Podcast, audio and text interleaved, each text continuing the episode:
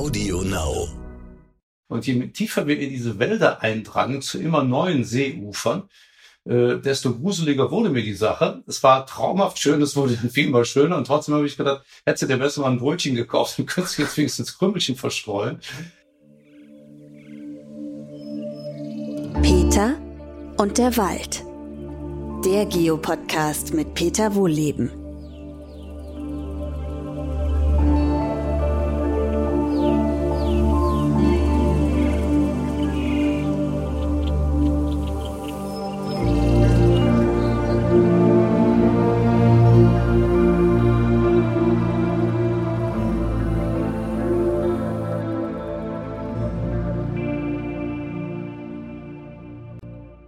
Herzlich willkommen zu meinem neuen Podcast. Heute ist mein Gast Frank Schätzing, den kennt ihr sicher alle.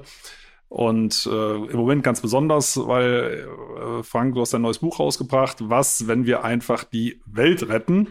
Bevor wir über die ganze Welt retten, ähm, würde ich dich gerne fragen, was war bisher dein schönstes Walderlebnis? Also mein, äh, mein schaurig schönstes Walderlebnis das war vor einigen Jahren in Schweden. Äh, nicht mit meiner Frau ein paar Wochen rumgefahren, auch so durchs Land, immer entlang dieser wunderbaren Seen und dieser wunderbaren Wälder. Und dann haben wir in so einem ganz kleinen Kaff, in einem verwunschenen kleinen Hotelchen, sind wir untergekommen und haben gesagt, wir machen noch mal einen kleinen Abendspaziergang. Ja, haben sie uns gesagt, dann sollen wir den Weg da runtergehen und dann da into den Wald reinschlagen, dann kämen wir an einen schönen See. Das haben wir getan. Und äh, der beschriebene Rückweg allerdings, diese Abkürzung führte ins Nichts. Und äh, dann sind wir zwei Stunden lang durch den schwedischen Wald geirrt und ich bekam eine Vorstellung davon, wie das ist, wenn man sich im Wald verirrt. Und je mehr wir versuchten, unseren Heimweg zu finden, es dämmerte mittlerweile und äh, Heerscharen von Mücken rief das auf den Plan. Und je tiefer wir in diese Wälder eindrangen, zu immer neuen Seeufern, äh, desto gruseliger wurde mir die Sache. Es war traumhaft schön, es wurde viel mal schöner und trotzdem habe ich gedacht, hättest du dir besser mal ein Brötchen gekauft und könntest jetzt wenigstens Krümmelchen verstreuen. Und äh, dann wurden wir ein kleines bisschen verzweifelt. Ne? Also wenn du dann so irgendwo nicht, so gar nicht mehr zurückfindest. Und da kam ein Typ mit einem Hund. Und dann haben wir ihn gefragt und er sagte, ja, 20 Meter nach rechts und dann seid ihr direkt am Hotel. Da waren wir tatsächlich zwei Stunden in einem Radius von 500 Metern immer im Kreis gelaufen. Also so viel zum Wald. Okay, also das klingt danach, als ob bei dir ein Bein kürzer ist als das andere. Ja, wir sind in keinen perfekten Kreis gelaufen. Also wir haben schon kompliziertere geometrische Formen da zustande gebracht. Aber das, das Irre war ja, dass das äh, trotzdem, man sollte ja meinen, äh, bei, so, bei so, einer, so einem Irrgang, dass du irgendwann immer wieder dieselben Bäume erkennst. Und das ist ja das Wahnsinnige, diese äh, Vielfältigkeit eines solchen Waldes ist ja immens. Ne? Und wenn du nicht ganz genau darauf achtest, äh, dann, dann äh, sieht immer und immer wieder aufs Neue neu aus. Ja, genau. Also ist, ich kann das bestätigen. Das ist übrigens ein schöner Tipp an die Zuhörerinnen und Zuhörer. Mhm. Wenn man mal eine Runde andersrum geht, also wirklich quer durch den Wald, muss das sein, weil die Wanderwege, die kennt man ja. Ähm, der Wald sieht von der anderen Seite wirklich ganz anders aus. Von daher kann ich das gut verstehen. Also wenn du den Baum von links anguckst, sieht er natürlich anders aus, als wenn du ihn von rechts anguckst. Und der, auch der ganze Wald sieht von rechts anders aus als von links. Und du denkst, du bist ganz woanders und in Wirklichkeit warst du da schon mal. Ne? Also von daher ja, kann ich das dann vor allen Dingen hast du noch äh, die Höhe, ne, die kommt ja auch noch dazu, weil wir sind ja äh, eigentlich gewohnt, dass wir immer alles auf Augenhöhe betrachten. Ja. Zum Beispiel gibt es ein lustiges Spielchen, was wir manchmal mit Freunden machen, dass wir äh, in deren Straße, wo die wohnen, dass wir einfach die fünften äh, Etagen der Häuser fotografieren und die dann fragen, weißt du, wo diese, diese Dächer und oberen Stockwerke sind? Und meistens wissen sie es nicht. Und das ist bei dir gegenüber seit Jahren. Also man guckt immer so auf die, auf die Augenhöhe. Und nein, das war das eine, wenn ich das mal kurz erzählen darf. Ich hatte ein anderes sehr schönes Erlebnis. Das ist äh, ein schönes Baumerlebnis. Gilt das auch? Ja klar, das gilt auf jeden Fall. Ja. Okay. Ähm, du kennst vielleicht äh, in Irland die Cliffs of Moher.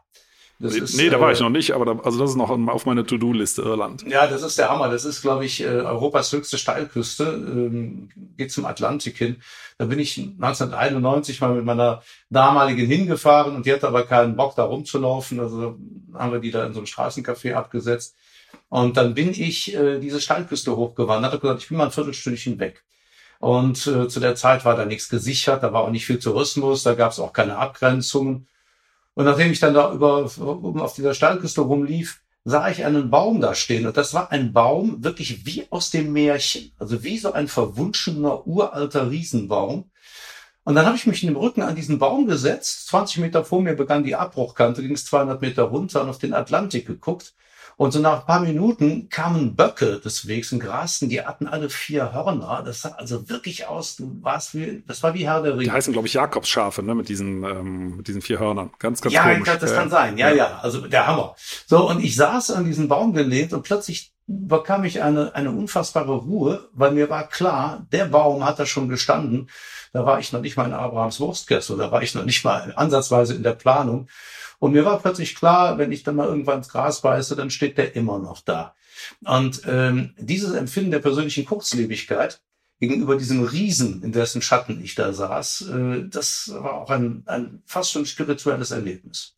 Ich würde gerne mal auf dein Buch zurückkommen, weil da schimmern für mich, äh, so durchgelesen, klar, äh, einige schöne Sachen raus, nämlich so auf so eine, so eine Zwiespältigkeit, dieses Hin- und Hergerissen vom Erkennen und vom Alltagsleben.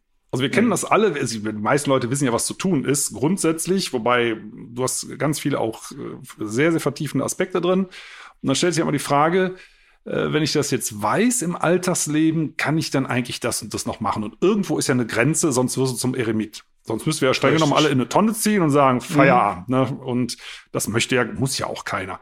Mhm. Wie, wie kriegst du das im Alltagsleben gehandelt, überlegst du dir bei jedem Schritt, ist das jetzt richtig oder ist das falsch? Oder nimmst du dir ein paar große Sachen vor und den Rest blendest du erstmal aus? Irgendwie muss man es ja hinkriegen. Nee, im Allgemeinen äh, äh, geht es dann irgendwann in Fleisch und Blut über. Also es gab auch keinen, keinen großen Dreh- und Wendepunkt, an dem ich jetzt angefangen habe, alles anders zu machen, sondern äh, meine Frau und ich, also Sabine und ich, machen das im Allgemeinen immer alles gleich, zugleich und äh, wir haben dann vor Jahren schon angefangen, mehr auf Lebensmittel zu achten. Wir wohnen ja in Kölschen Fedel und äh, haben uns dann den Gemüsemann gesucht und äh, dann irgendwann aufgehört, das Gemüse im Supermarkt zu kaufen, sondern gehen halt nur zu dem.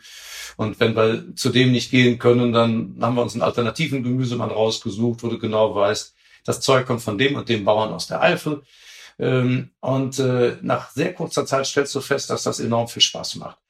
Ähm, damit verbinden sich eigentlich zwei Sachen. Das eine ist, es schmeckt besser allgemein. Du weißt aber auch, äh, dass da jemand einen fairen Preis bekommt dafür, dass er ökologisch nachhaltig die Sachen angebaut hat. Das gleiche gilt für für äh, für Fleisch. Also weißt du auch, von welchen Bauern das kommt.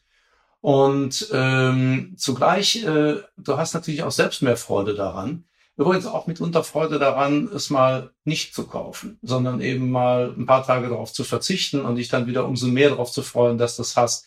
Und das ist ein sukzessives Empfinden dafür, dass Dinge plötzlich wieder einen Wert bekommen. Wir haben ja so eine komische Vereinbarung miteinander getroffen, dass wir die Dinge nicht mehr nach ihrem tatsächlichen Wert beurteilen, sondern nach dem jeweils billigsten Angebot. Das ist natürlich fatal. Und äh, man kommt so allmählich zurück, dass man feststellt, das sind kostbare Ressourcen.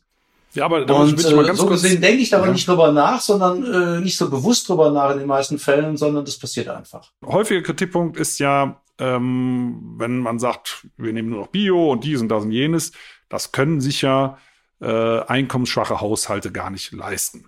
Das ist echt ein Dilemma, muss ich sagen. Mhm. Hast, hast, du dafür einen Lösungsansatz, wie man das äh, hinkriegte. Ich meine, es tauchen ja immer mehr Bio-Lebensmittel auch in den, in den, Supermarktketten auf, muss man mhm. sagen. Also die Preise fallen ja, aber dennoch ist es doch erheblich teurer, wenn man sagt, ich kaufe Bio. Mhm. Also zum einen ist es so, dass äh, das teuerste, was du ja kaufen kannst, äh, sind ja Ressourcen wie Fisch und Fleisch. Also Gemüse ist ja damit verglichen bedeutend preiswerter. Und äh, es ist sowieso ganz gut, wenn wir alle weniger Fleisch essen. Ich esse Fleisch, aber wir essen es ja auch sehr selten und dann genießen wir es. Ähm, und äh, alleine das Reduzieren des Fleischkonsums, zum Beispiel für Leute, die sechsmal in der Woche Fleisch essen, weil sie dann nicht drüber nachgedacht haben, auch vielleicht zwei Tage in der Woche, führt ja dazu, dass selbst wenn du wenig Geld hast, und du hast ja mal irgendwann gesagt, das ist mein Budget für Fleisch. So, wenn du dann zum Beispiel sagst, okay, ich reduziere die Zahl der, Zahl der Tage, an denen ich Fleisch esse, reduziere aber nicht mein Budget, dann musst du nicht mehr ausgeben, kriegst aber für dein Geld sofort besseres Fleisch, ist dann zwar teurer, aber du hast mit Sicherheit auch mehr Spaß dran, tust mehr fürs Tierwohl. Äh, aber du hast natürlich grundsätzlich recht, das ist eines der größeren, großen Probleme. Und äh, ich bin der Meinung, dass äh, der Staat oder die Länder, es wird so vieles subventioniert. Und ich finde, für einkommensschwache Haushalte sollte es dann auch eine Subventionierung geben, sollte es eine Ernährungshilfe geben, die einkommensschwache Haushalte in die Lage versetzt, eben tatsächlich auch nachhaltig einzukaufen. Ja, und das finde ich genau und, den richtigen Weg. Also, weil ich finde es mhm. übrigens auch schön, dass du sagst, einkommensschwache Haushalte und nicht sozial schwache Haushalte. Ich finde den Ausdruck nämlich völlig daneben. Dass sozial schwach. Ja, genau, das ist totaler Quatsch. Ne? Ja, also, die ja, Leute sind ja nicht sozial absolut. schwach, die haben einfach ja. weniger Geld, äh, aus welchem Grund auch immer. Das wäre genau mein Ansatz. Ein, ein Punkt finde ich auch noch äh, wichtig ähm, viele ähm, äh, einkommensschwache Haushalte sagen ja, dass das preiswerteste, was ich mir leisten kann, ist dann Fast Food ne? oder Convenience oder irgendwas aus der Tiefkühltruhe. Und da sagen dir natürlich Ernährungsexperten, das stimmt nicht, sondern du kannst letzten Endes, wenn du frisch einkaufst, kannst du preiswerter kochen. Äh, das muss man sich auch nochmal vor Augen führen. Ja, genau. Das ist, finde ich, auch nochmal einen schönen Hinweis. Das andere ist halt bequemer. Ne? Das muss man sagen. Da sind wir wieder bei dem inneren Schweinehund das ist ja letztendlich die Grenze. Also das, äh, das schärfst du in deinem Buch auch schön raus. Also wir können alle was tun, da gibt's aber irgendwo eine Grenze. Mhm. Und das ist der, der eigene Egoismus. Der ist uns in den Genen drin. Also jeder, also Egoismus ist ja auch was Gesundes, muss man auch sagen. Das ja, hat ja was mit Überlebenswillen zu tun. Genau, das müssen wir haben. Und bei bestimmten Sachen, da ist natürlich, also Egoismus hat auch ein bisschen was mit Gier zu tun, die liegt uns auch in den Genen, dass wir einfach was mhm. haben wollen. Das ist ja auch alles normal, muss man sagen. Also vor 10.000 Jahren gab es eben keinen Supermarkt und keine, keine Internet-Dinger, äh, wo man einfach auf den Knopf drückst. Da muss es dann, dann 10 Kilometer rennen, um, um so einer schönen Faustkeil machen zu können. Da hat die Gier noch echt was gekostet. Aber heutzutage. Ja, aber da gab es jede Menge Bio. Da gab es da gab es eben nur Bio, genau. Und, und auch, es gab in dem Sinne auch keinen, keinen echten Abfall. Mhm. Äh, also es ist ja heutzutage ein bisschen anders. Und wo ist die Grenze, wo du sagst, da muss der Staat den Egoismus und die Gier zügeln? Also wie weit kann der Einzelne gehen? Weil es ist ja, ist ja eine große Diskussion, die wir aktuell haben. Macht es sich Politik und machen sich es auch Konzerne zu einfach, dass sie sagen, na ja, also kann jeder selbst entscheiden, ob er Bio kauft oder nicht, kann jeder selbst entscheiden, ob er Auto fährt oder nicht kann es aber de facto nicht. Also das kann äh, am Arbeitsplatz liegen, das kann aber auch an den, an den eigenen emotionalen Möglichkeiten liegen. Also ich selber bin auch ein emotionaler Mensch und irgendwo sage ich auch, also hey, jetzt reicht's mir. Wo ist die Grenze, wo du sagst, und da muss der Staat reingrätschen, so im täglichen Bereich. Ich weiß nicht, ob du da irgendein Beispiel hast, wo du sagst, das muss geregelt werden, da hört die eigene Entscheidung eigentlich auf. Ich finde das ein bisschen schwierig. Äh, das ist eine, eine sehr komplexe Frage, ja. die du da vollkommen zurechtstellst natürlich, weil das ist ja die maßgebliche äh, Diskussion. Wird es möglicherweise natürlich auch umso mehr werden, wenn es tatsächlich dazu kommt, dass die Grünen die stärkste Kraft werden, wir eine Kanzlerin Baerbock haben. Äh, dann werden wir diese, diese Regularien- und Verbotsdebatte natürlich führen. Ähm, ich glaube, dass ähm, so wichtig ich es finde, dass, dass jeder Einzelne im Rahmen seiner Möglichkeiten äh, versuchen sollte, nachhaltiger zu werden, äh, dass die Diskussion darüber nicht entpolitisiert werden darf. Denn es kann natürlich durchaus dazu führen, dass Industrien und Politik sich darauf ausruhen, auf den Beitrag der Bürger und sagen, naja, wenn die Gesellschaft beschließt, dass sie, äh, äh, dass sie einen großen Umschwung verzieht, dann reagieren wir entsprechend. Aber äh, dann sollen die das mal machen. So wie Tierwohl-Label, ja? wenn ich das kurz einschreien darf. Ne? Das ist ja so ein Ding. Nur ne? sagst, oder Tierwohl, so heißt es ja. Ne? Wenn, du, wenn du keine. Masttierhaltung willst, dann kauf doch mit diesem komischen Siegel. Ja. Ganz, ganz genau. Ne? Ja. Und so. Und wenn wir dann sehen, äh, wenn die Bevölkerung das will, das ist ja das, das dieses verkappte äh, Argument, ne, die Krise einfach weiter zu delegieren, indem wir sagen, ja, wir nehmen ja Rücksicht auf die Bevölkerung und wenn die Bevölkerung das will, dann werden wir entsprechend mit Gesetzesvorlagen folgen. Äh, das geht natürlich so nicht. Äh, sondern es ist ja ein Wechselspiel. Die Bevölkerung erzeugt durch ihr Verhalten Druck, aber es muss auch ein Angebot für die Bevölkerung vorliegen, damit sie dann nicht irgendwo unbehaust nackt im Wind landet, ne, ohne ein alternatives Angebot, sondern äh, dass dann natürlich auch Infrastrukturen vorhanden sind, alternative Lebensentwürfe, die den Menschen wiederum Sicherheit geben. So, und das muss die Politik, das müssen die Industrien, das muss die Wirtschaft natürlich leisten. Insofern halte ich wenig davon, hinzugehen und zu sagen, äh, ihr dürft ab sofort kein Fleisch mehr essen. Ähm, ich glaube, das ist der falsche Weg. Ja möchte ja eigentlich nicht Menschen äh, über Verbote dazu bringen, etwas zu tun, sondern ich möchte sie überzeugen. Weil ich glaube, wenn ich sie überzeuge von der Richtigkeit des Tuns, dann habe ich sie als echte Verbündete auf meiner Seite. Wenn ich ihnen einfach nur was verbiete, dann machen sie widerwillig mit, aber dann werden sie auch keinen Schlag mehr als das tun. Ähm, wo ich sehr dafür bin äh, für Regularien, ist, wenn man zum Beispiel hingeht und sagt, okay, ähm, wir müssen einer Industrie sagen, äh, ihr müsst ganz einfach bis zu einem gewissen Punkt auf die nachhaltige Wertschöpfungskette umgestiegen sein, sonst werdet ihr nicht mehr weiter gefördert. Äh, und dazu gehört zum Beispiel, wie die Schweden das gemacht haben, ich glaube ab 2025 äh, ist es verboten, da noch einen Neuwagen mit Verbrennermotor zu kaufen. Ich finde, solche Regularien sind wichtig. Dafür braucht die Industrie aber natürlich wieder. Da sagen die auch zu Recht, okay, machen wir ja mit das Ganze. Also wir bauen dann meinetwegen nur noch E-Autos, was übrigens in der Radikalität auch falsch ist, da können wir gleich nochmal zukommen. Aber angenommen, wir sagen, okay, wir bauen nur noch E-Autos, dann gucken die natürlich auf die Politik und sagen, dafür müssen die uns aber Planungssicherheit geben. Das heißt, die Politik muss wiederum dafür sorgen, dass du dann ein Netz von Ladestationen hast, das den Begriff Netz auch wirklich verdient. Äh, und das da muss dann auch grüner Strom sein, der über die Ladestationen kommt. Und wiederum müssen Menschen, wenn du ihnen sagst, okay, du darfst ab 2025 keinen Verbrenner mehr kaufen, dann dieses Verbot betrifft ja dann auch den, den Endkunden, dann muss der aber natürlich sagen, okay, wenn ich mir ein E-Auto kaufe, dann muss ich aber auch in der Lage sein, das zu betanken. Und dieses eine Beispiel zeigt uns, glaube ich, schon mal, dass man nicht hingehen kann und nur das Verbot an eine Gruppe aussprechen kann, sondern ich bin auch, ich nenne es auch lieber Regularien, die betreffen dann aber diesen Dreiklang Politik, Wirtschaft und Gesellschaft.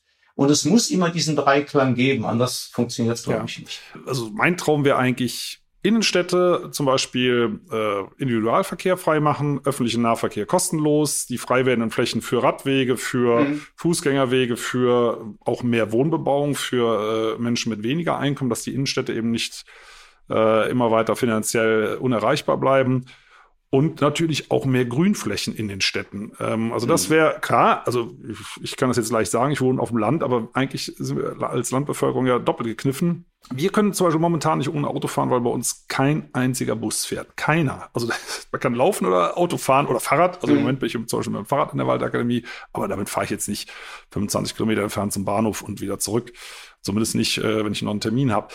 Also das, dieser, dieser, dieser große Wurf, der fehlt eigentlich noch. Also wir haben tolle CO2-Einsparungsziele und der große Wurf fehlt. Und ich sehe es, ich sehe es draußen im Wald, um mal das, den, den äh, Wald noch mit ins äh, Boot zu holen. Für mich ist das der Schlüssel im, im Bereich Klimawandel. Ähm, mhm. Und im Wald gibt es nur Würfchen.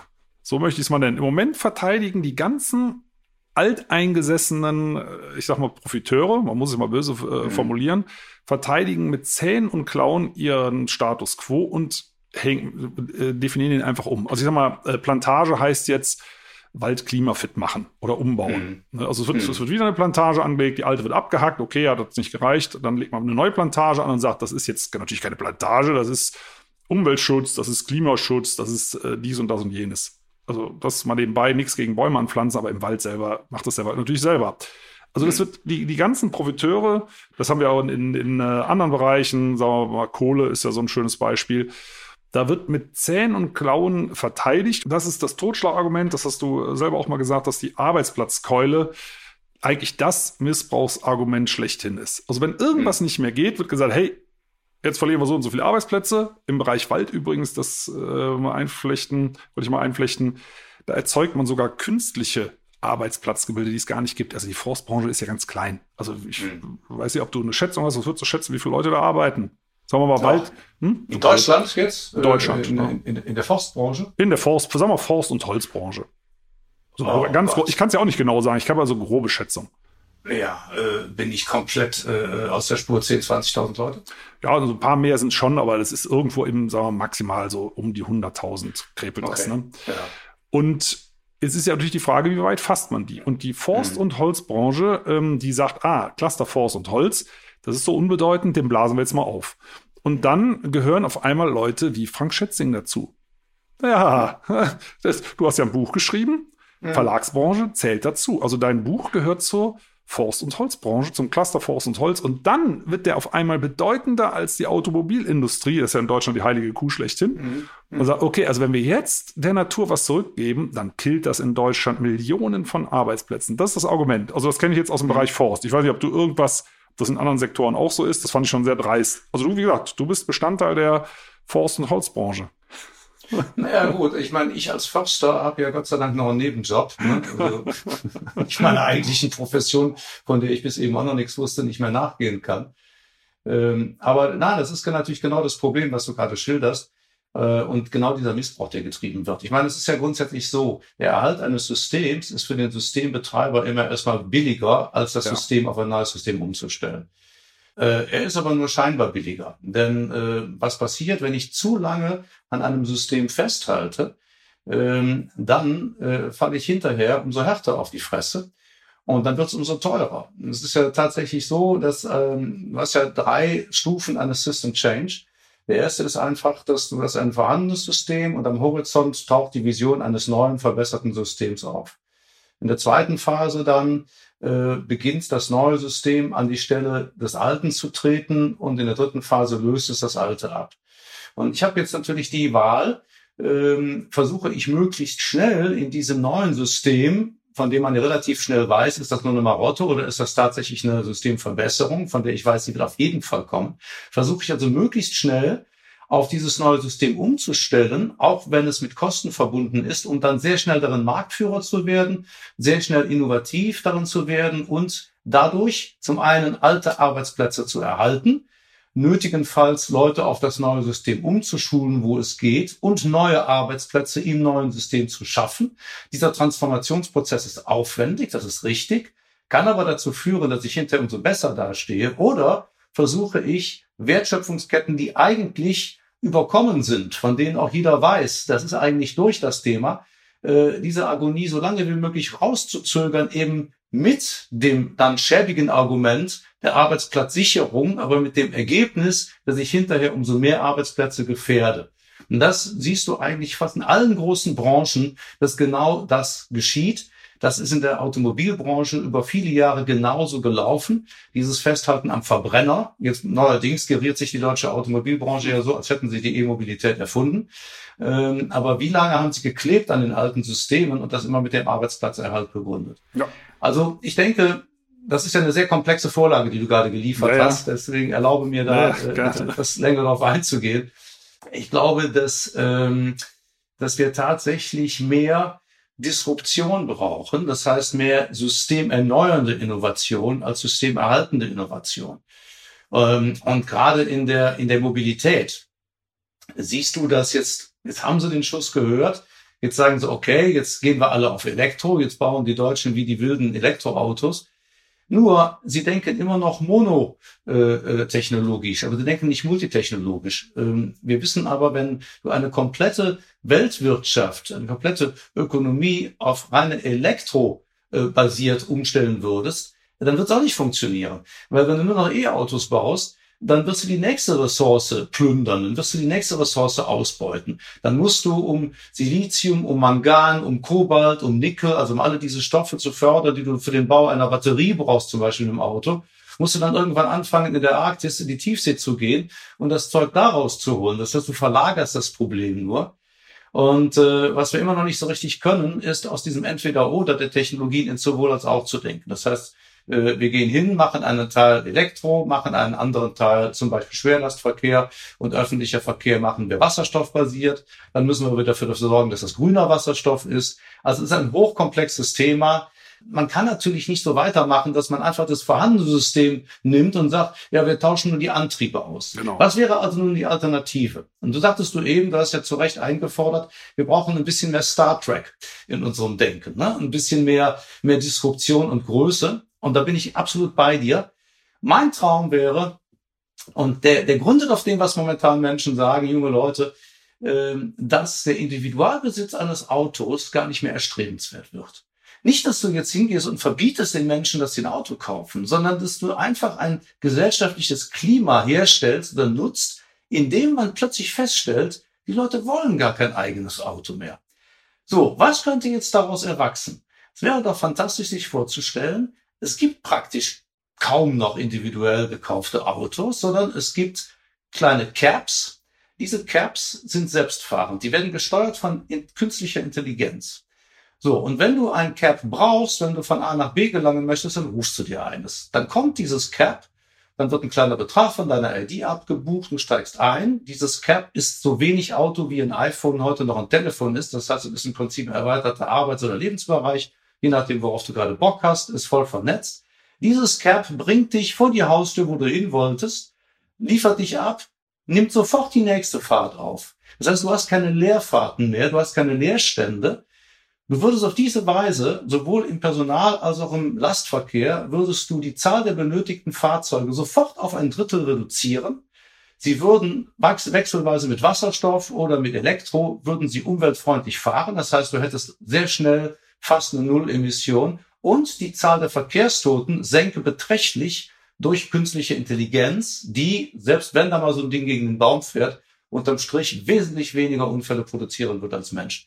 Das wäre ein kompletter Umbau unseres Mobilitätssystems, der nichts mehr mit dem heutigen Konzept zu tun hätte. Aber das ist das, was ich mir unter disruptiver äh, Veränderung vorstelle. Ja, ich greife mal den Baum kurz auf, weil ich gehe in jeder Folge mal kurz in den Wald raus. Ich komme gleich wieder ja, rein. Frank. Bitte, lassen Sie den Wald ja, gehen. Ganz kurz, ich komme gleich wieder zu mir.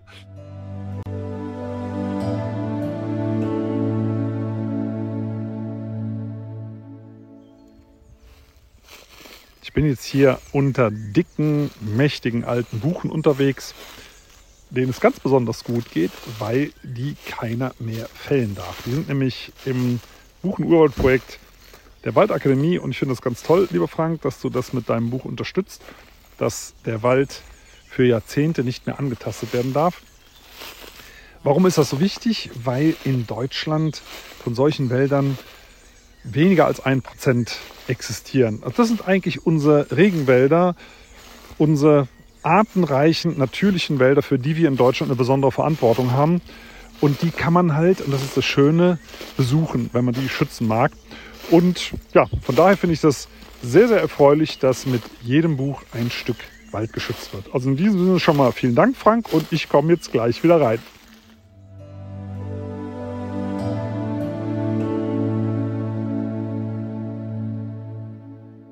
So, jetzt haben wir uns das äh, Urwaldprojekt angeguckt. Es war nur das Thema Baum. Ich komme gleich noch auf, eine, auf einen sehr disruptiven Blick, Blickwechsel unserer mhm. Diskussion. Aber mal ganz kurz ähm, zum Urwaldprojekt, was du ja dankenswerterweise unterstützt mit deinem Buch. Ähm, das ist ein Projekt, wo wir versuchen, alte Buchenwälder sich wieder zum Urwald entwickeln zu lassen. Was heißt versuchen? Wir machen es dem dort einfach nichts mehr passiert. Und das unterstützt du mit deinem Buch hier bei uns in der Waldakademie dass wir wenigstens diese ganz alten Buchenwälder, von denen wir in Deutschland mhm. nur noch ein paar Promille haben, erhalten.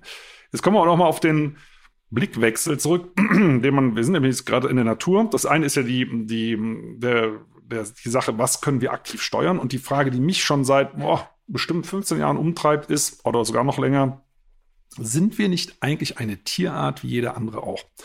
Das heißt, werden wir nicht eigentlich gesteuert, sind unsere Emotionen, unsere Instinkte so stark, also Stichwort Gier und Stichwort haben wollen, also was du gerade skizziert hast mit dem Auto, finde ich zum Beispiel super. Das würde ja mhm. den, den öffentlichen Nahverkehr in dem Sinne, da sitzt ein Busfahrer drin und fährt einen leeren Riesenbus durch die Gegend oder sitzt da nachher einer drin, der zum Einkaufen fährt. Das ist es ja nicht, das müssen ja kleinere Dinger sein. Aber es kann ja ganz anders passieren. Wir sehen das aktuell ja durch die Corona-Pandemie dass die Natur sehr wohl noch funktioniert. Und man weiß, dass, könnte man für die Tierpopulation, das hört sich jetzt, ich hoffe, nicht zu sarkastisch an, weil da ist ja sehr, sehr viel Leid mit verbunden, aber das erfahren die Tiere ja auch. Jeden ja. Tag, jedes Jahr, dass wenn die Population zu stark steigt, wenn es zu viel Kontakte gibt, dann regelt das die Natur über Viren, Bakterien und was auch immer. Und das, so hart wie es klingt, äh, läuft ja aktuell bei uns auch ab oder lief auch schon die ganze Zeit im Hintergrund. Ne? Man vergisst das ja hier in unserer kleinen Wohlstandsblase, dass es äh, Malaria, Tuberkulose und, und all die ganzen furchtbaren Krankheiten in anderen Weltteilen ja noch sehr weit verbreitet gibt und dass da jedes Jahr viele, viele Millionen Menschen äh, dran sterben.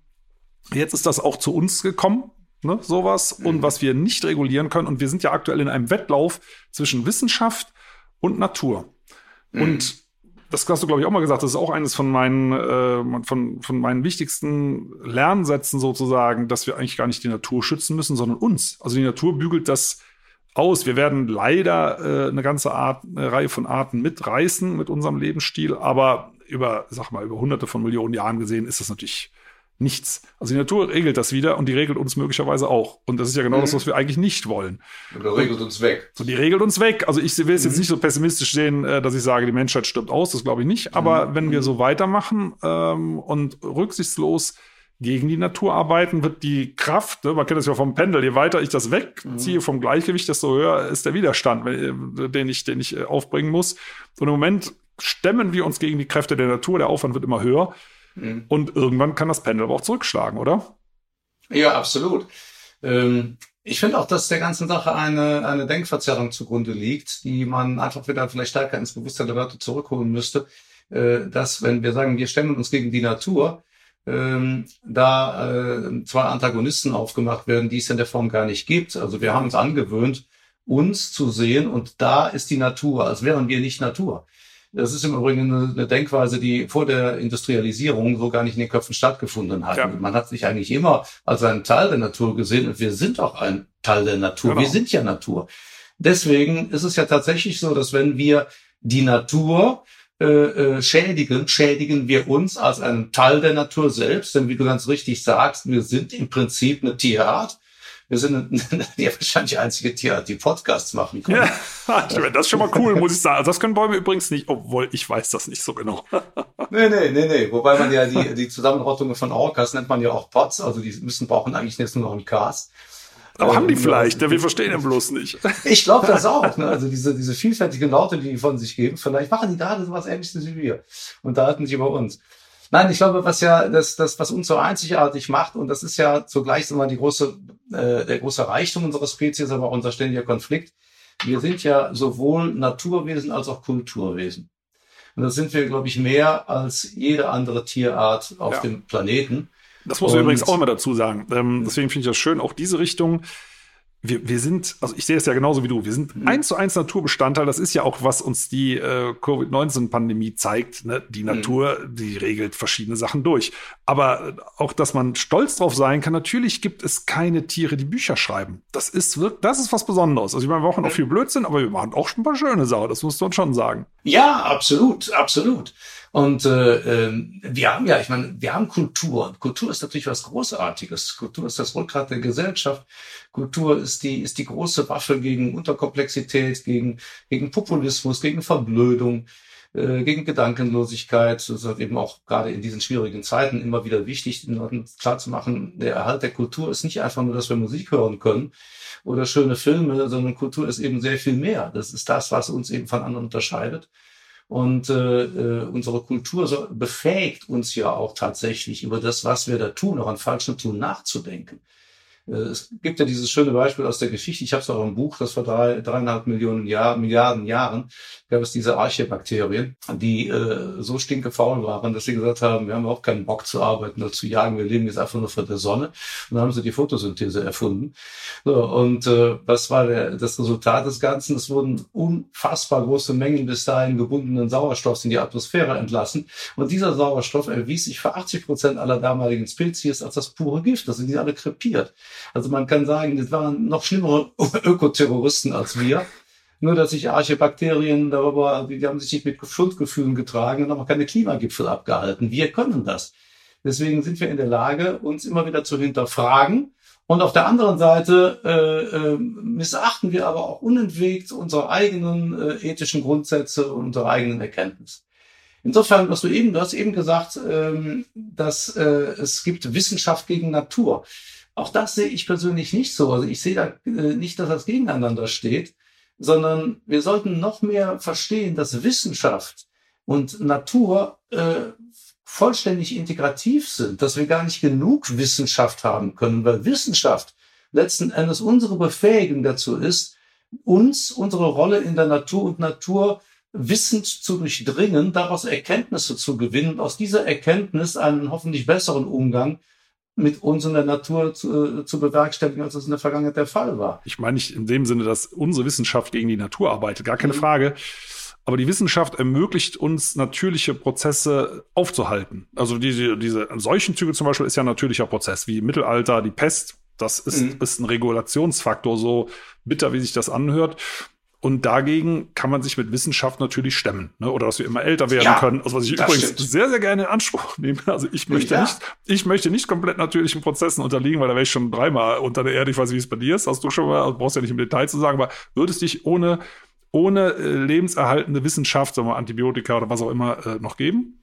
Nein, da wäre ich im Alter von 21 Jahren den Weg allen Irdischen gegangen, weil äh, zu der Zeit hatten wir nachträglich die Mandeln rausgeholt und da bin ich fast dann krepiert. Ne? Das damals, äh, da hatte sich schon eine Infektion in die Wunden gesetzt und dann hätte es damals keine Antibiotika und hohe ärztliche Kunst gegeben, dann wäre es das gewesen mit dem kleinen Frank. Ne? Ja, genau, das meine ich. Also das ist, dass wir, also wir halten da, also ich, ich glaube, bei mir war es Blinddarmentzündung mit, ich glaube 18, also wäre ich dann auch weg gewesen. Auch schön. Ja, auch schön, bevor ich mich reproduzieren konnte. Also ich habe zwei Kinder, da wäre das Thema auch nicht mehr gegangen. Also das, das wären natürliche Prozesse und die stoppen wir. Ne? Und das ist, ist ja, ist, ist auch ein Dilemma. Aber ich würde noch mal, noch mal eine Kurve kriegen, weil mhm. mir schwebt die ganze Zeit im Kopf rum, äh, der Podcast heißt ja Peter und der Wald.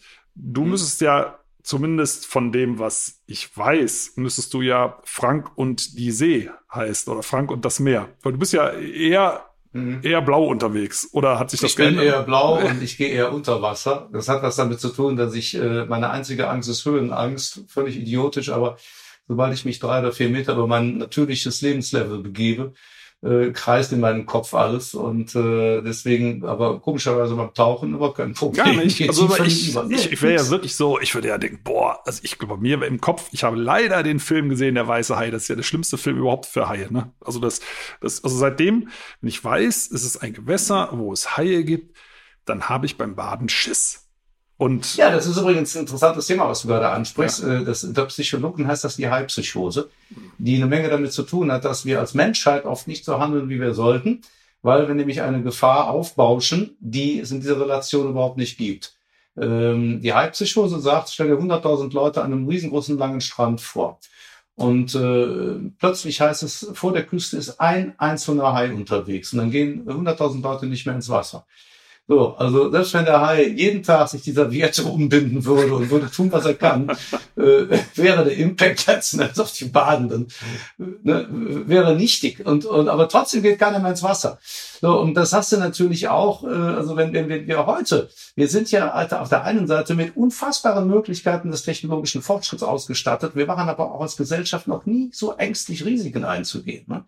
Also wenn wir äh, in der, bei der Erfindung des Flugzeuges ne, und den ersten Flugversuchen psychologisch so drauf gewesen wären, wie wir das heute als Weltgesellschaft sind, die eigentlich nur noch Vermeidungsstrategien fährt, äh, dann gäbe es keine Flugzeuge. Ne? Und äh, insofern glaube ich, wir sollten uns einfach ein bisschen mehr trauen. Also der weiße Hai, der hat bei mir echt bleibenden Eindruck hinterlassen. Ja. Ich weiß, dass das ganz harmlose Tiere sind. Also ja, das sind auch wieder. Sag mal so, nicht, ne? also, also, für mich mhm. zumindest, also für mich, mhm. Ne, ich, ich tauche ja nicht. Also wenn du in Südafrika ja. tauchen gehst, irgendwie, dann sieht das vielleicht anders aus. Äh, aber äh, selbst dann, du hast es ja in Relation gesetzt, äh, ist, sind Hai-Angriffe äh, global gesehen mit allen anderen Gefahren, das ist ja ein Witz. Ich habe ja in den 80ern und 90ern viel mehr getaucht als heute. Das hat auch ein bisschen was mit meiner Flugangst damals zu tun. Ich hatte mal, es ist jetzt Gott sei Dank wieder vorbei, ich hatte mal so zehn Jahre eine echte Flugpsychose. Ich hatte aber auch so drei richtige Scheißflüge hinter mir mit zwei beinahe Abstürzen. Und dann hatte ich mal kurz die Faxen dicke. Aber damals bin ich sehr viel geflogen und bin viel äh, auf die Malediven und Philippinen zum Tauchen. Und auf den Malediven gibt es da, wo ich war, eine Formation, eine unterseeische, die nennt sich Lion's Head. Das ist ein Korallenriff, das ist in 15 Meter Tiefe und das sieht ein bisschen aus wie so ein riesiger Löwenkopf, deswegen heißt das so. Und da sind wir mehrfach runtergegangen, weil das ist eine Kolonie grauer Riffhaie. Graue Riffhaie sind so, die werden so zwei bis drei Meter groß und äh, die sind eigentlich harmlos aber wenn du den Hai ärgerst, dann verplättet der dir einen mit dem Schwanz. Das ist noch viel gefährlicher, als wenn er dich beißt. Ähm, und wir sind halt runtergegangen und ich war beim ersten Mal hatte ich auch Manschetten, weil ich auch gedacht habe, bist du eigentlich bescheuert? Was machst du denn hier? Ne? So, und dann waren wir aber irgendwann unten und dann bist du in einer kleinen Gruppe da und verhältst dich einfach ruhig und bist dann lokal da an diesem Riff und guckst denen einfach zu. Und dann kommt mal manchmal einer von denen zu dir rübergeschwommen, weil die sind auch tierisch neugierig und guckt dich so an. Dann schwimmt er an dir so vorbei, weil die können ja nicht so äh, nach vorne gucken wie wir, sondern dann schwimmt der seitwärts an dir vorbei und dann guckst du dem so ins Auge und dann schwimmt der wieder weg. Und in dem Moment begreifst du aber eines, der hat überhaupt kein Interesse an dir. Und du merkst auch, wenn du mit der Natur im Einklang lebst äh, und respektvoll bist, dann ist die Natur im Allgemeinen auch respektvoll mit dir. Klar kommt es auch immer mal wieder zu Unfällen, aber wenn du über die Straße gehst und der Pfiffi von irgendeinem so äh, Vollidioten, den er da auf Kampf trainiert hat, äh, hat gerade einen schlechten Tag, dann ist das für dich auch nicht gut.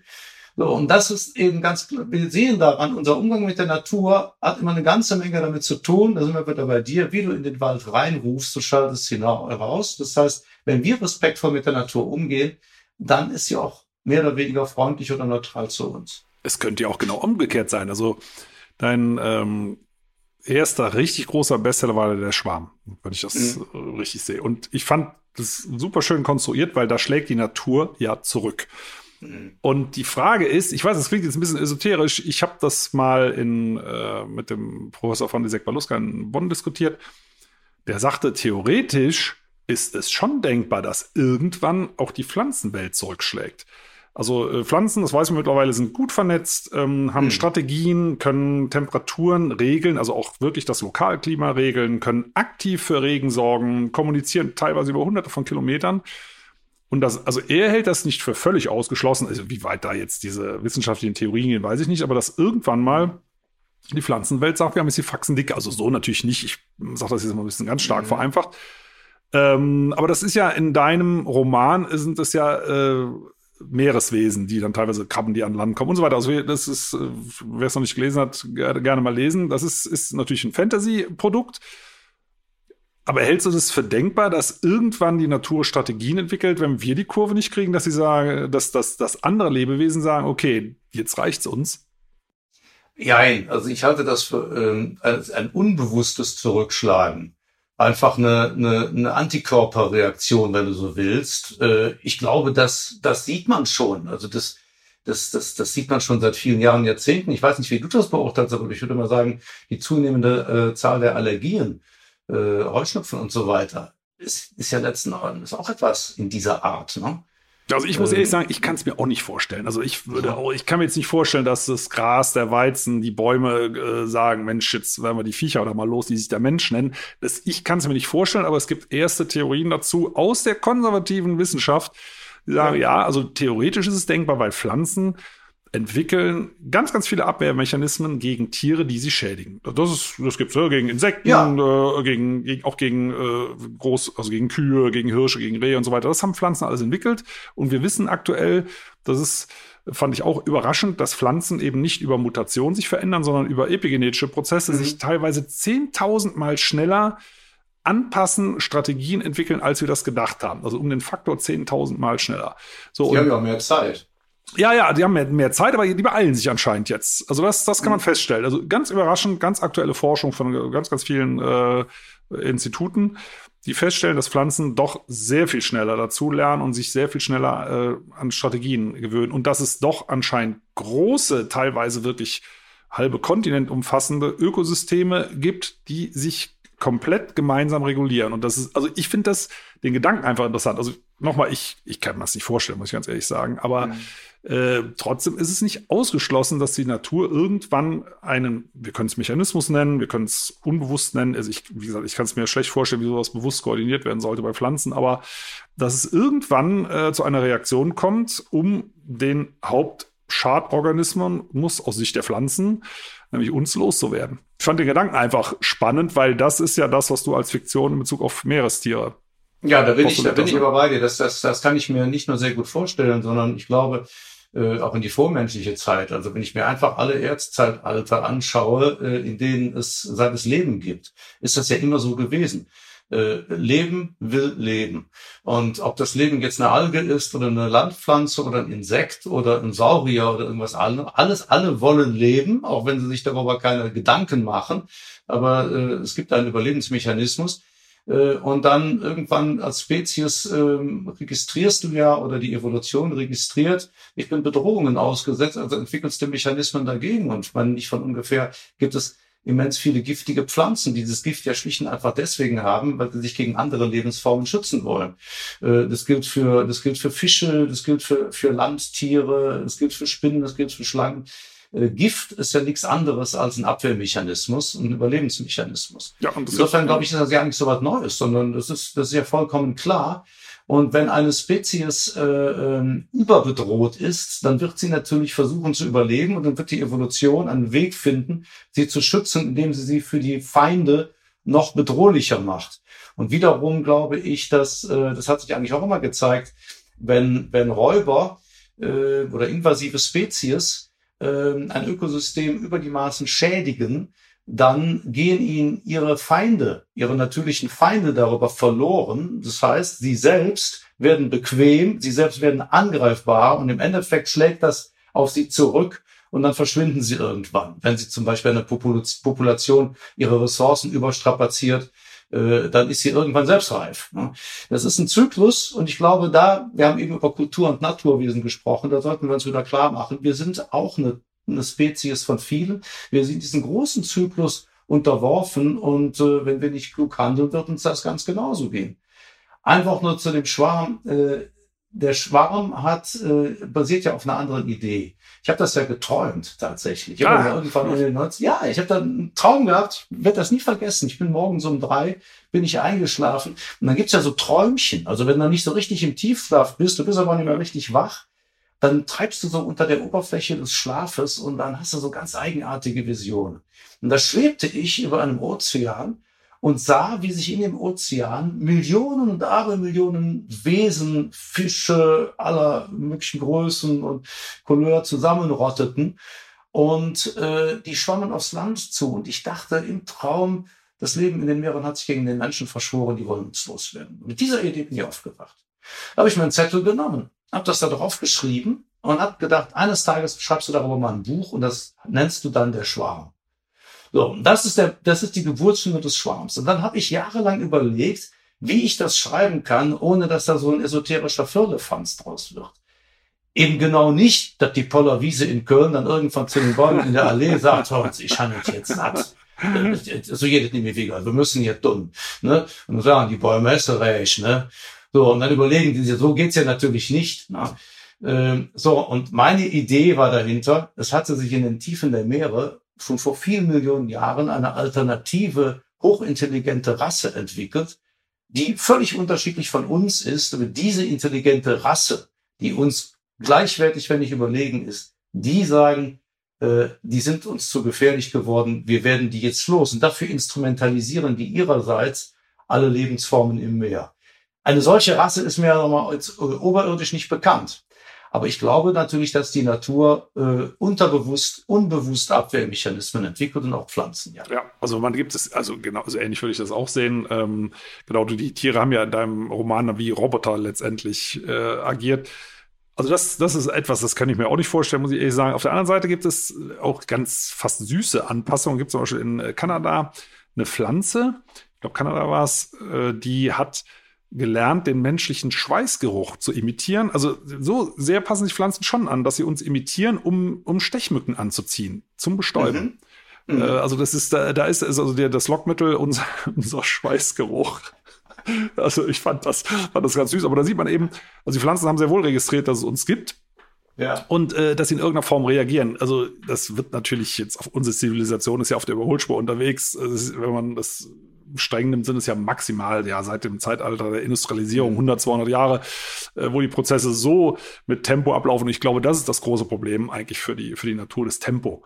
Sonst würden ja. da glaube ich schon auch Anpassungsprozesse laufen, äh, dass Pflanzen äh, ja, wie du sagst, das Getreide anfängt Giftstoffe einzulagern oder das ist ja eine Strategie, genau wie bei dem Virus jetzt, so eine Escape-Strategie äh, wir würden sagen, ja, dann züchten wir es eben um, aber das Getreide will ja auch überleben. Das hat ja keine, das will ja eigentlich von uns gar nicht gegessen werden, äh, genauso mhm. wenig wie Kartoffeln und so, dass sie irgendwann äh, Strategie entwickeln und sagen, so, und jetzt, jetzt haben wir sie. Äh, kann ich, wie gesagt, ich kann es mir momentan nicht vorstellen, aber es gibt bereits Biologen, die sagen, ja, auch das ist im Bereich des Möglichen. Aber soweit wollen wir es ja nicht kommen lassen wir haben es ja auf der Hand, äh, das beschreibst du in deinem Buch auch, die Sachen liegen auf dem Tisch es liegt jetzt letztendlich an uns äh, in diesem Konglomerat Politik, Wirtschaft, äh, Individualverhalten, äh, das hinzubekommen. Und was ich wichtig finde, es ist ja letztendlich auch ein Handbuch, wie wir da rauskommen. Also es geht ja nicht nur ja. um, oh Gott, oh Gott, oh Gott, es geht alles runter. Ne? Das, mhm. Ich bin kein Fan davon. Da kommen wir nochmal auf den Weißen Hai zurück, auf den Film. Mhm. Sowas mit Schrecken. Klar, man muss mal so ein bisschen die Folterinstrumente zeigen, aber dann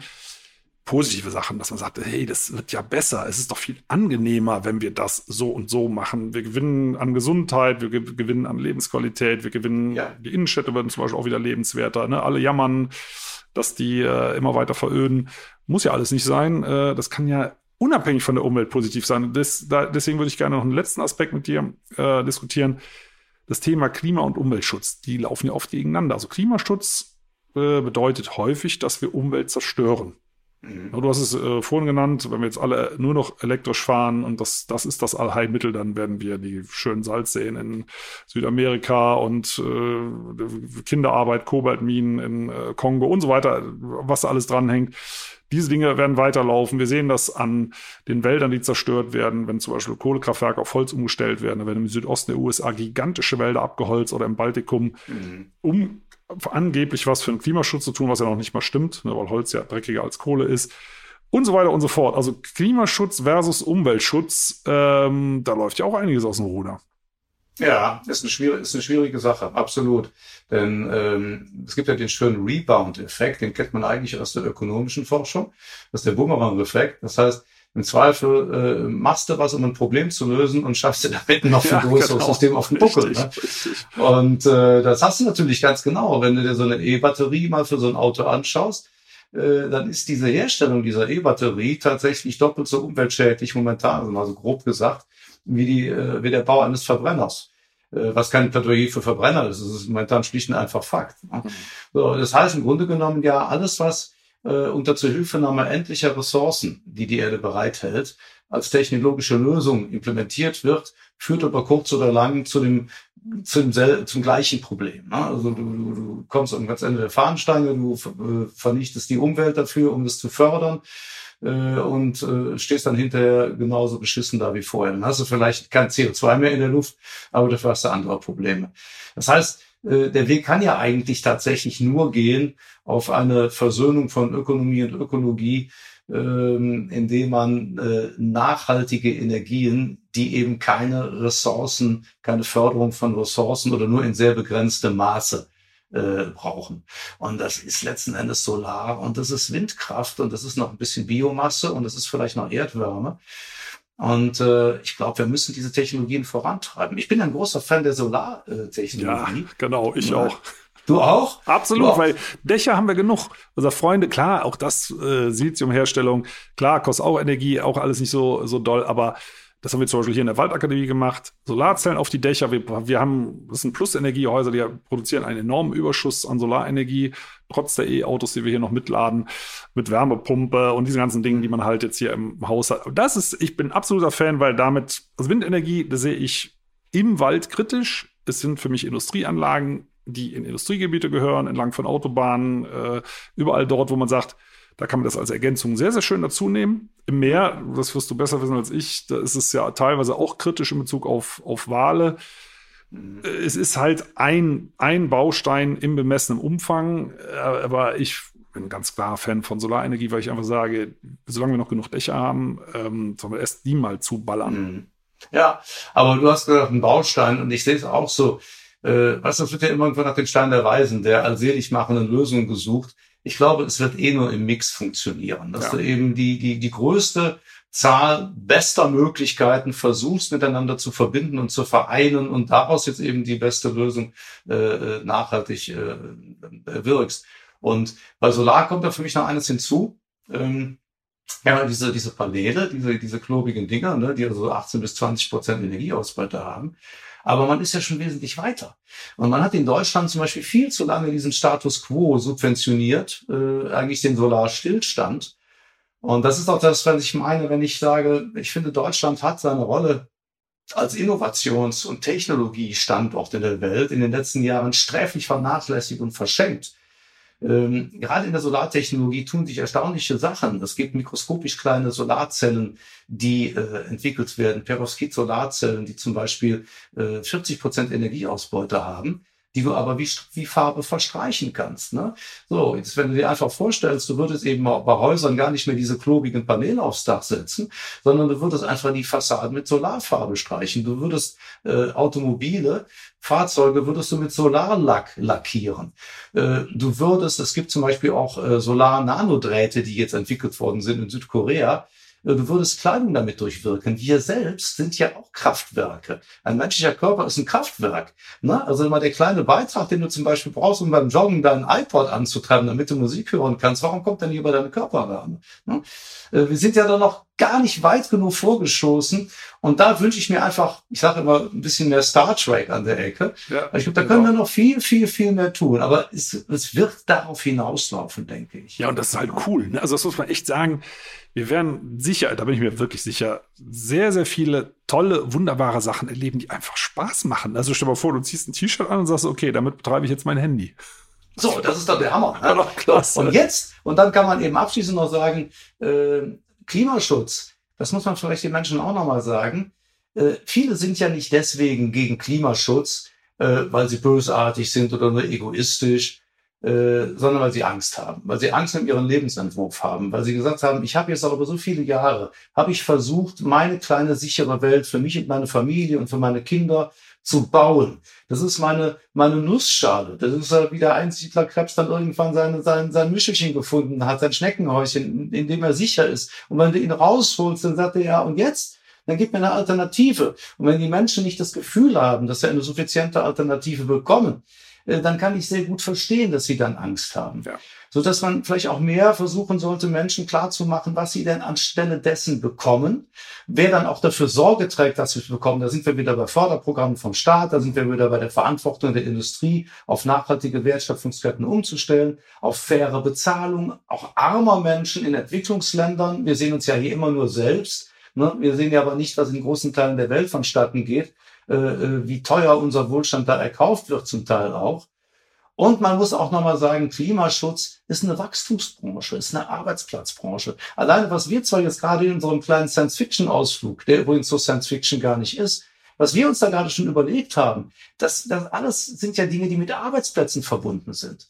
Joe Biden hat das übrigens gerade aus seinem Klima für ganz geschickt gemacht. Er hat dann am zweiten Tag hat er viele Gewerkschaftsführer auch sprechen lassen um eben den Menschen im Mittelwesten, den vorwiegend weißen Arbeitern, die denken, ja, morgen bin ich, Dankeschön, Klimaschutz, bin ich arbeitslos, um ihnen zu sagen, nein, es gibt ganz viele Branchen, die der Klimaschutz mit sich bringt. Das sind äh, Technologiebranchen, Zukunftsbranchen, da findest du einen neuen Job. So, wenn wir das, glaube ich, den Leuten klar machen, das hat Zukunft auch für dich, auch für deine Arbeitsplätze, dann können wir vielleicht auch das gesellschaftliche Klima ein bisschen mehr verbessern. Das, das Frank, ist doch ein perfektes Schlusswort. Das muss ich endlich schöner nicht formulieren können. Weil das ist ja, genau, das macht Hoffnung, das macht viel Spaß. zu wenig über deine Projekte gesprochen. Nein, nein, nein, nein, nein. Also heute, heute ging es um, ging's um dich. Also ich äh, okay. äh, habe da noch genug Gelegenheit, darüber zu sprechen. Ich fand das super, super spannend, äh, deine Sichtweise zu den Dingen zu hören. Und das ist halt der Optimismus, der da rausstrahlt. Das finde ich sehr, sehr schön. Das steckt auch an. Deswegen finde ich auch das äh, jetzt Ende von dem Gespräch ganz, ganz toll da steckt ganz viel drin, auf das wir uns freuen können. Ne? Und Star Trek, ich muss ja auch sagen, bin ja auch ein alter, alter Fan von den ganzen Sachen, Raumschiff Enterprise und so weiter. Ne? Und sagt, mhm. hier, Klapp, Klapp-Ding, das war ja quasi die Handy vorweg. Na? Oder ja, hm, gibt's heute nur in besser. Also es ist schon mhm. Wahnsinn. Wir leben in einer Zeit von ganz, ganz tollen Innovationen, die einfach viel, viel Freude auch bringen. Und ja, in dem Sinne, ähm, Frank, vielen, vielen Dank für das Gespräch. Hat mich total gefreut, äh, dass du dabei warst. Super gerne. Und, ähm, Danke dir, Peter. Ich würde sagen, äh, gemäß deinem Buch, fangen wir einfach mal an, die Welt zu retten und zwar mit großem Optimismus und viel Spaß. Vielen und Dank. Und wir sehen uns demnächst mal bei dir im Wald. Sehr, sehr gerne. Okay. Danke dir. Danke dir auch. Tschüss. Tschüss.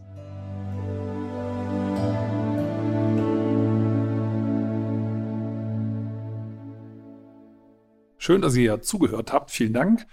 Und wenn euch die Folge gefallen hat, abonniert doch den Podcast gerne auf AudioNow, Apple Podcasts, Spotify oder anderen Plattformen. Und über eine Bewertung bei Apple Podcasts würde ich mich auch sehr freuen. Übrigens könnt ihr dort auch gerne kommentieren. In der Podcast-Beschreibung findet ihr auch einen Link für ein Abo für Wohllebenswelt, mein Magazin. Und für euch alle gibt es dann eine Gratis-Ausgabe dazu. Und jetzt gibt es zum Abschluss noch etwas Waldatmosphäre für zu Hause. Viel Spaß beim Entspannen und bis zum nächsten Mal.